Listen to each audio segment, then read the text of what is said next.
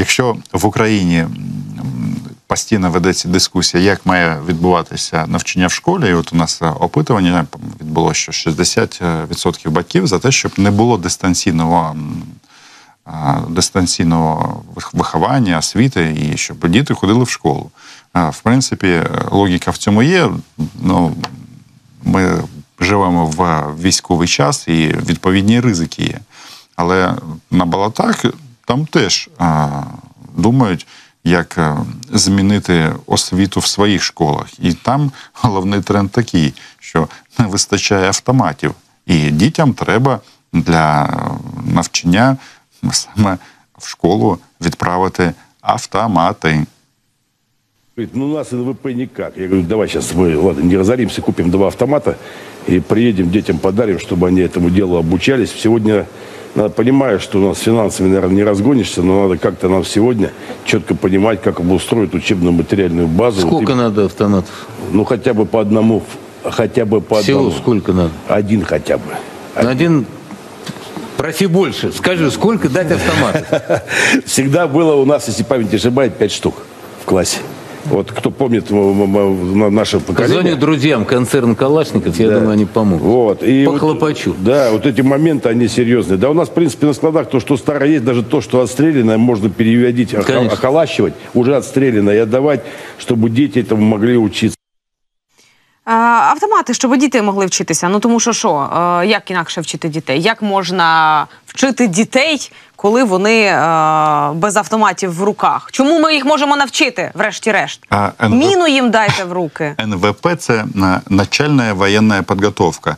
Тут е, сам тренд того, що е, на їх думку школа потрібна виключно для того, щоб в її стінах фальсифікувати вибори. Ну, слово вибори беремо тут в лапки, звичайно, бо в Росії немає виборів. Але процедура вона якраз і відбувається в школах. Ну і відповідно навчити дитину вмерти. Тобто вона має це прикольно. Взагалі-то в школі більше предметів, ніж начальна воєнна підготовка. Кажуть, що там ще можуть... Всі решта їм не знадобляться. А этот, З такою політикою партії. А, а этот русский язик там і і решта, ну можна тут скільки завгодно іронізувати, але насправді це такий цікавий тренд, і навіть сам мудозвон він говорить про те, що російські батьки як це не дивно буде звучати тут, в центрі Києва, там же не всі ідіоти. І багатьох оця мілітаризація суспільства, ну, скажімо так, я не знаю, чи доречне слово не влаштовує, але не подобається. І е, тут е, питання вони хочуть поставити в, в по-іншому. Хочеться, е, нравиться, не нравиться, а, але твоя дитина буде вчити виключно начальну воєнну підготовку. Когда у нас в Забайкале ветераны СВО, потерявшего ногу, пьяная компания избивает ногами, и этих сволочей публично не выдирают, и не дают им лет по 20, чтобы сидели. Да. Это тоже, тоже идеология. идеология, да.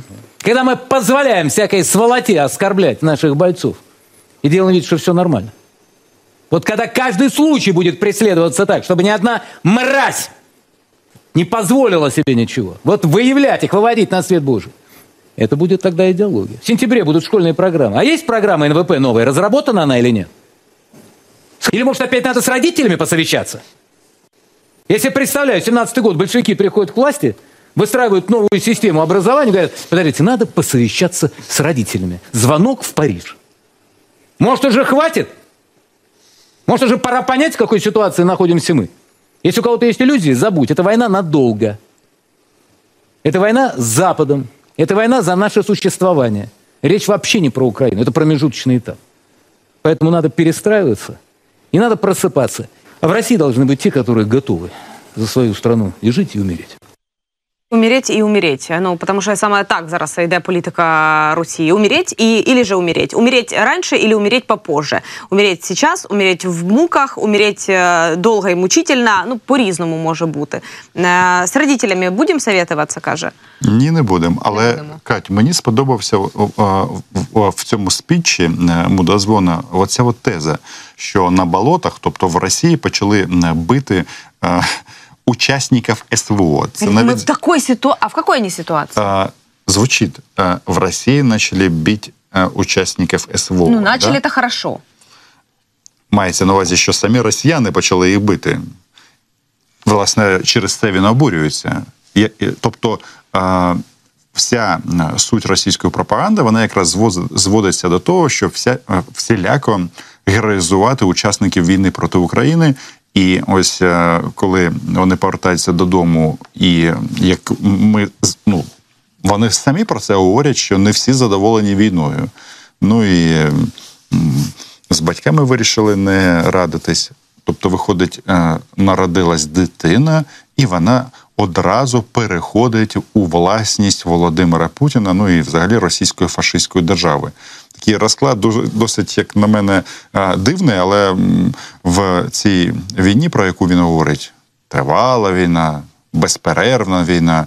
Мені здається, що треба це враховувати і нам, ну і власне притомним людям, які там досі можливо залишились. Можливо. Але у нас є ще один спіч від Соловйова. У меня вопрос ко всем депутатам Государственной Думы, членам Совета Федерации. Скажите, пожалуйста, а вы не замечаете, какой сейчас у нас курс в стране? Скажите мне, пожалуйста, вы хоть один запрос в ЦБ отправили? Чтобы эти люди пришли и объяснили публично. Объясните, пожалуйста, стране, что происходит. Что такого случилось, что такой курс?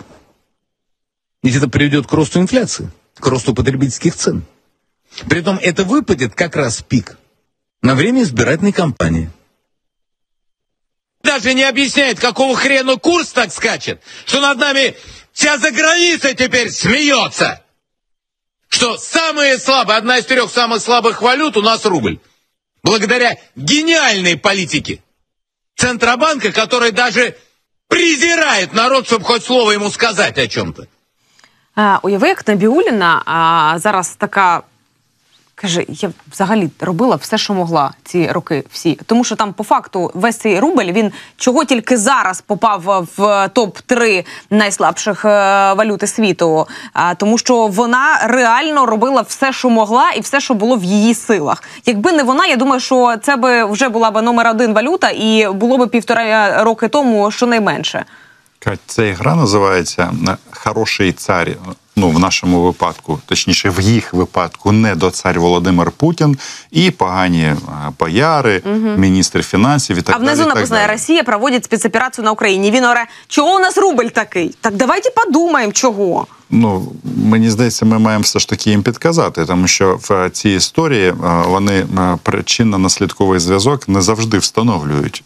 Це все наслідки війни. Якщо вже ми заговорили про курс, то так 98,4 е, коштує. е, Якось він медленно повзе до 100.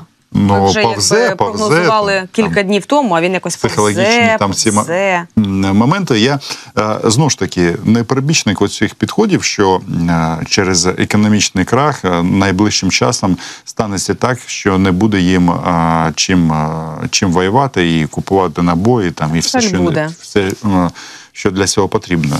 Але як то кажуть, ну. е, Рим не одразу будувався. Так? Це ж про, про Рим, здається, а, було прислів'я. Но факт залишається фактом, що всі, всі економічні, так, да, всі економічні е, наслідки, які зараз в Російській Федерації, це виключно вторгнення, е, зміна економічного розкладу, відток населення, е, когось вони відправили на війну. А, ні, звичайно, деякі російські регіони, і це факт. Вони радіють, коли їх е, близьких забирають в армію, потім їх вбивають українські воїни, і вони отримують компенсації. І є абсолютно депресивні частини Раші, де е, це призводить до економічного позбавлення, по- позжвавлення. Але ж е, в цій схемі багато мінусів. Ну, по-перше, е, навіть в Росії за одну за одного загиблого можуть виплатити тільки одного разу компенсацію. А тут от такий е, розклад. Коротше, І Рос- то, якщо є бумажка. Да, росіяни. Е, Курс долара, а євро, між іншим, давно вже за 100 пере, перестрибнув. Це все а, вам привіт з України. І це тільки початок. Особливо мені сподобалась ну, ця сентенція мудозвона, мовляв, це призведе до інфляції. Чекайте. Путін казав, що інфляції нема, потерь нет, все хорошо. А от тут от. А саме страшне, що? Що Запад сміятися з нас буде. ну, Україна це за, захід. Е, Ми, може, можливо, і будемо сміятися, але спочатку будемо вбивати. А, ну а далі вся гамма емоцій, яка притаманна людям. Ну, це вже, вочевидь, після війни.